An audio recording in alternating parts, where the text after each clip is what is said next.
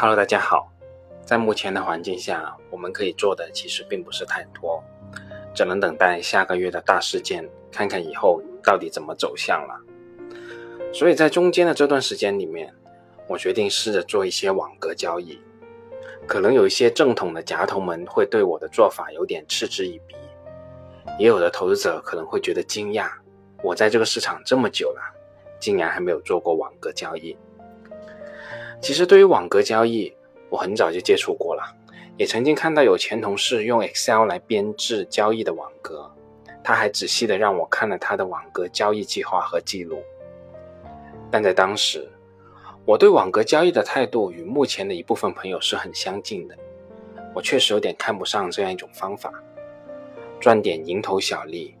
却可能因此错失重大的机遇。我们不是应该集中精力寻找好的生意，赚取企业成长的钱吗？这才是夹头的正道啊！这样一种寄望于赚市场波动的钱的方法，我又怎么能用呢？但随着我这几年持续的学习、思考和实践，我越来越觉得，那种寄望于以一种一成不变的方法去应对一切环境的想法，都是不切实际的。用芒格的话来说，就是工具箱里不能只有锤子，否则看到所有东西都像钉子。我们向前辈学习的主要是他们思考的方式和思路，而不是照搬前人已经实践过的方法。就像是你在今天即使完全复刻二马的创业方法，你也不可能再做出一家腾讯和阿里来一样。在不同的时代、不同的社会经济和技术环境下，复刻某一位大师的方法，大概率是以失败告终的。所以，我目前的思路反而是更加开放的去了解各种方法。至于一种投资方法行与不行，或者说适不适合我自己。别人说了都不算，我需要想清楚这种方式的逻辑，同时也需要去尝试，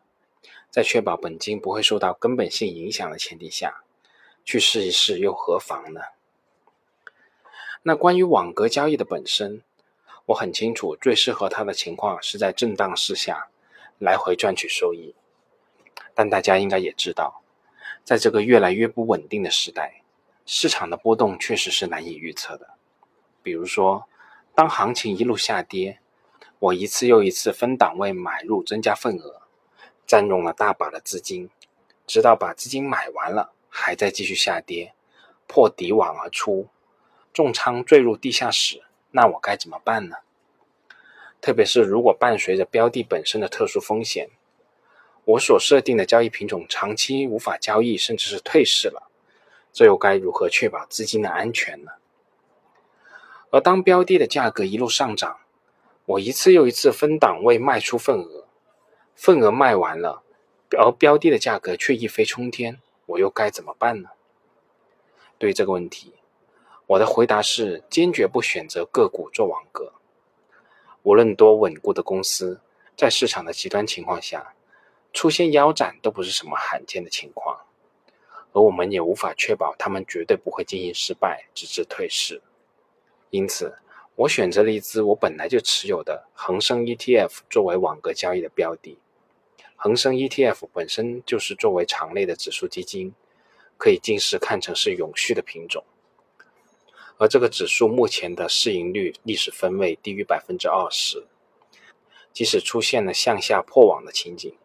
其实我也不太介意有较大量的持仓。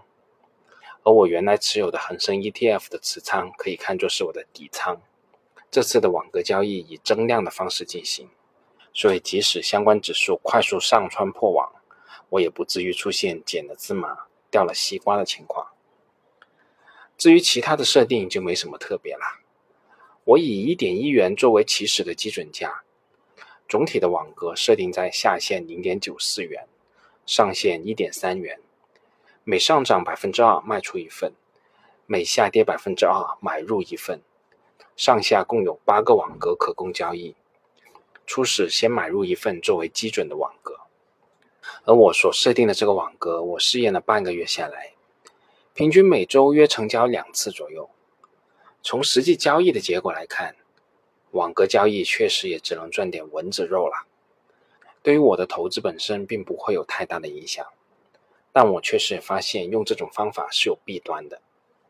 就是这个方法把我们的关注重点更加强化的拉到曲线走势的微观视觉里面。我虽然是用交易软件设定的规则以后自动交易的，但有时候仍然会不自觉的去关注一下交易价格的变化。我想，这就是人性吧。如果这些交易不是由软件自动交易的，我可能马上就要停止这次的试验了。因为这点小娱乐影响我正常的投资，那肯定是划不来的。但既然是自动的交易，那就让它再多飞一会儿吧。运行到年底，看看到底能给我怎么样一个收益情况。好了，关于我的这个小实验就说这么多，我们下次再见吧。本节目仅作为我个人投资的记录，所谈及的投资标的不涉及任何形式的推荐，请独立思考并自担风险。